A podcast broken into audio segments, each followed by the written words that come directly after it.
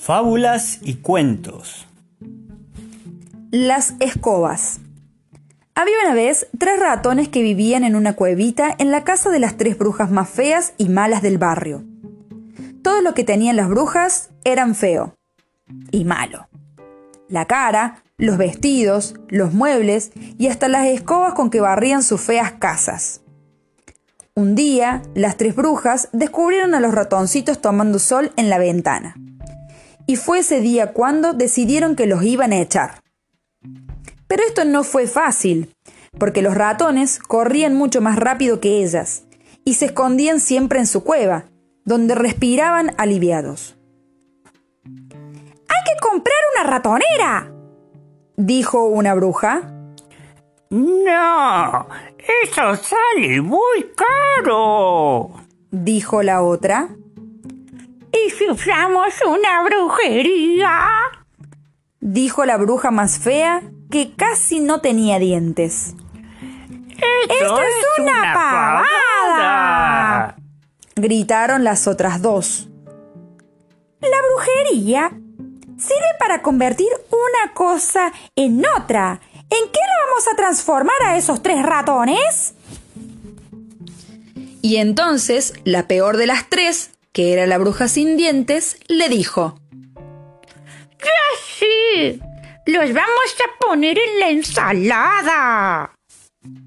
Los ratoncitos, que estaban escondidos escuchando a las brujas, temblaron de miedo y salieron corriendo tan asustados que sin darse cuenta llegaron al medio del bosque donde hacía mucho, mucho frío.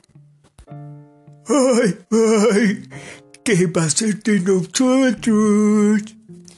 Dijo el ratoncito más gordo de los tres.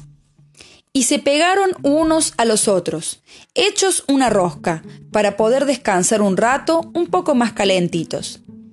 Al rato, una luz fuerte y linda como el sol los despertó.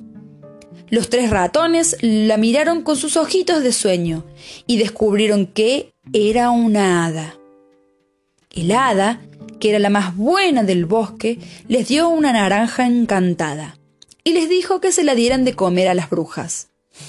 Los ratones volvieron y cuando estaban llegando, al escuchar que las brujas gritaban, se pararon asustados en la puerta de la casa. Ustedes acá de nuevo. Ahora sí vamos a comer ensalada. Pero los ratones, que también eran valientes, les dijeron, Mejor que la ensalada es esta media naranja. Y las tres empezaron a pelearse para comerse porque también les gustaba la fruta. ¡Mía! dijo una y mordió un pedazo. ¡Mía! dijo la otra y mordió otro pedazo. ¡No! ¡Mía!